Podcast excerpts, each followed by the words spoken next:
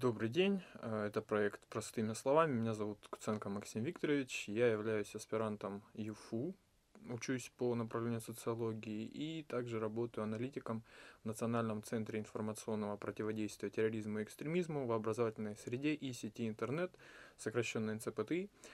Сегодня я расскажу о информационных угрозах, вообще о том, что может подстерегать из таких опасностей э, в сети интернет. И, наверное, сейчас э, такая ремарочка. Э, угрозы бывают технического характера, да, и такие, скажем, менее технического. В любом случае, они так или иначе все связаны с техникой, поскольку, ну, говоря о информационном пространстве, ну, нельзя далеко уходить от технической стороны, все-таки это цифровой мир, вот, и, ну, так или иначе, технической стороны придется касаться, вот. Я бы хотел рассказать, наверное, о таких э, популярных сейчас видах э, угроз, как, э, допустим, кибербуллинг, о котором в последнее время говорить стали все чаще.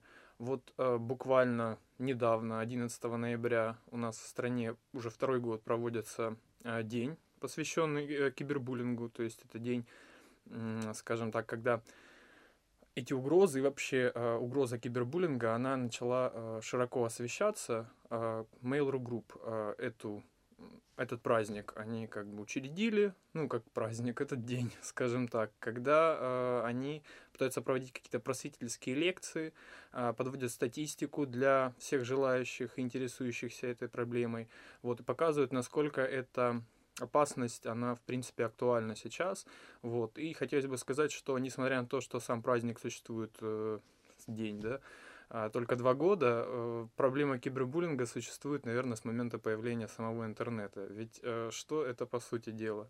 Есть это какие-то целенаправленные угрозы, э, целенаправленные какие-то оскорбления, которые к человеку или группе лиц обращены, вот. И, собственно, говорить о появлении кибербуллинга можно вместе с появлением самого интернета. То есть, когда у людей появилась возможность писать друг другу э, сообщения, естественно, э, все человеческие взаимоотношения, они также перенеслись э, в это цифровое пространство. Вот. И агрессия, которая была присуща кому-либо в реальной жизни, да, она также в это цифровое пространство перенеслась.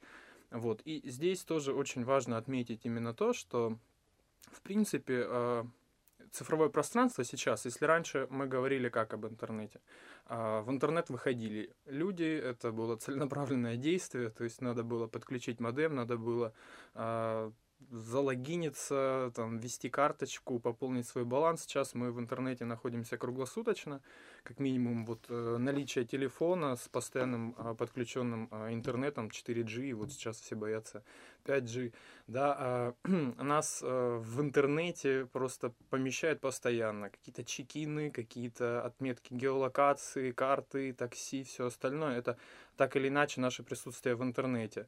Вот. И поэтому стоит сказать, что это вот пространство, вот здесь э, тоже интересный момент, где техника и вообще техническая сторона, она сходится с социологией, да, наши человеческие взаимоотношения, они переходят в это виртуальное пространство, присущие э, нашей реальной жизни э, опасности, они также туда переходят. Э, можно в интернете встретить множество мошенников, и э, мошенничество это тоже бывает как технического характера, когда, допустим, создают фишинговые сайты, так и более такого человеческого, социального когда угрозы, например, а, говоря о деятельности нашей организации НЦПТИ, а, мы занимаемся в том числе и профилактикой экстремизма и терроризма. Вот пытаемся изучать эту проблему именно в контексте человеческих взаимоотношений. Если говорить о том, как было раньше, да, были определенные люди, которые занимались вербовкой, да, агенты влияния.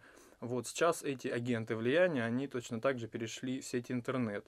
Вот. Помимо таких, а, скажем, а, более ярких случаев а, каких-то угроз существуют и менее яркие, но тоже в какой-то степени популярные, да, то есть э, еще не так давно СМИ и многие представители исполнительной власти, политики говорили о существовании групп, например, «Синий кит», все наверняка об этом слышали, и подобные группы действительно существовали, хотя ходит множество споров на этот счет, э, насколько актуальна была их угроза. Действительно актуальна, она может быть не в таком конкретном виде а, выражалась и выражается сейчас.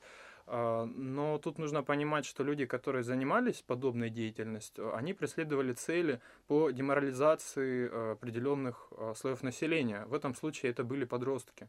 Вот. И э, то, как они это делали, это уже немножко другой вопрос. То есть э, тоже влияние конкретно на одного индивида, это один аспект, вот, но э, сейчас информационное пространство, оно пестрит различным контентом, вот, и существуют люди, которые преследуют цель по этой самой деморализации, создают контент откровенно депрессивного характера, вот, и иногда человек обращается к этому контенту, когда ему действительно тяжело на душе, а, найти какой-то отклик, а, послушать грустные песни, посмотреть грустные видео, грустные картинки, но исследования показывают, что постоянное нахождение вот в такой информационной среде, оно тем или иным образом влияет на наше сознание, на наше настроение. Вот опять-таки к угрозам информационным а, Facebook, а, социальная сеть, э, проводила над своими пользователями эксперименты.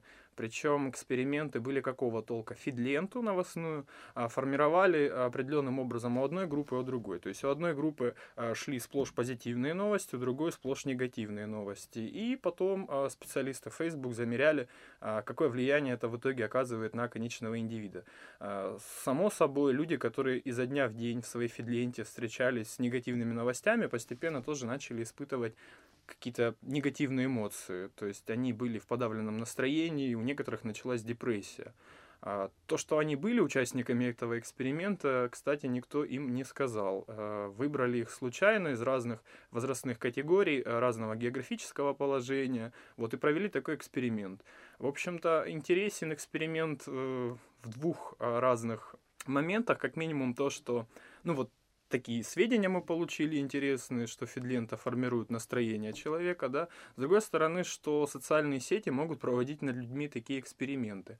Вот, подробных э, каких-то нюансов о том, как конкретно этот эксперимент проводился, а, нет. Но я думаю, можно поискать, конечно, в интернете, в американском сегменте какие-то подробности. Но смысл в чем? Очень мало кто из а, пользователей социальных сетей, а, в принципе, читает политику пользования интернет-ресурсами. Вот еще одна угроза, которой мало кто задумывается на самом деле. Мы, пользуясь социальными сетями, редко отдаем отчет тому, что те услуги, которые нам представляют ну, администрация, владельцы этих ресурсов, а, эти услуги нам предоставляются бесплатно. Но это не совсем так.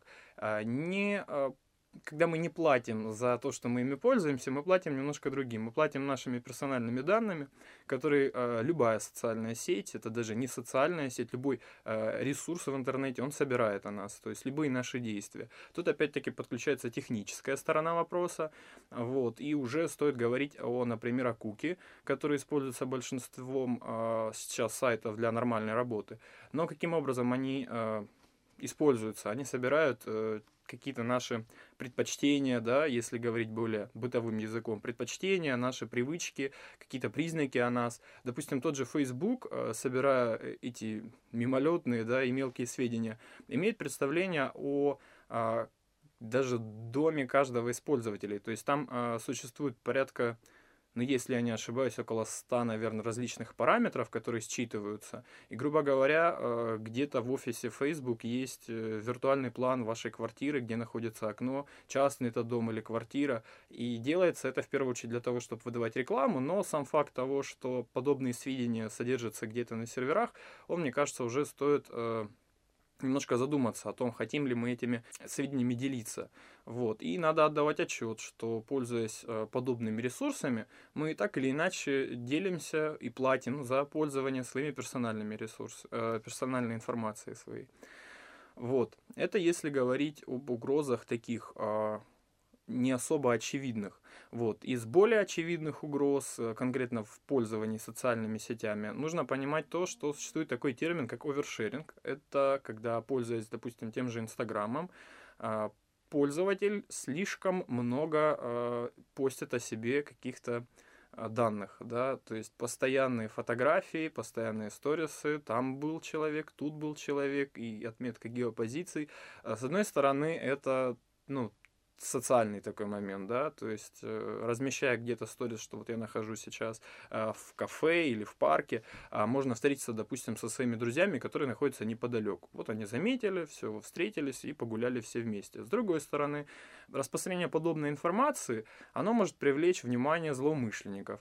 А, допустим, а, используя Э, Инстаграм, да, имея там порядка тысячи подписчиков каких-то и постоянно а, постя в сторис э, с отметкой геопозиций, Допустим, среди тысячи этих э, подписчиков найдется один какой-то ваш э, недоброжелатель, который, считывая эту информацию, может легко определить вообще ареал вашего обитания, ваши интересы, э, где вы находитесь сейчас и где вы можете находиться, например, вечер пятницы, и, соответственно, используя эту информацию, может использовать ее против вас. В каком-то своем интересе, своем ключе. Опять-таки, вы об этом можете даже не догадываться. Поэтому одна из еще одних опасностей э, информационных – это то, что мы не всегда даем отчет о том, что и когда мы постим. Вот. И говоря уже об этом, тоже следует сказать, что э, принципе, наше нахождение в сети, оно оставляет э, за нами след. Да? То есть как следы на снегу, так остается здесь цифровые следы э, в интернет-пространстве, где мы что-то когда-то использовали. Допустим, регистрировались вы на какой-то э, своей почте, на ресурсе на каком-то, забыли об этом, но разместили там какую-то информацию. В интернете это осталось. С этой же почты вы залогинились еще где-то, а, забыли про это. Эта информация тоже там осталась, но интернет помнит все, и при желании э, имея лишь доступ только к одной вашей почте, можно собрать сведения, в принципе, о вас как о человеке в целом, а, собрав как минимум информацию с этих всех ресурсов. Вот еще как одна из видов угроз. Вот.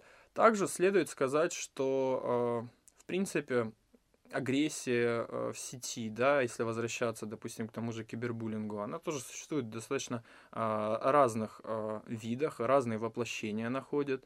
Допустим, все сталкивались с троллингом в сети. Этот термин, в принципе, в нашем обиходе появился, наверное, даже гораздо раньше, чем кибербуллинг сам по себе. Но это разновидность кибертравли. Вот. Это, в принципе, я даже не знаю, как э, объяснить сейчас, это когда человек провоцирует вас на какие-то эмоции своими действиями в сети.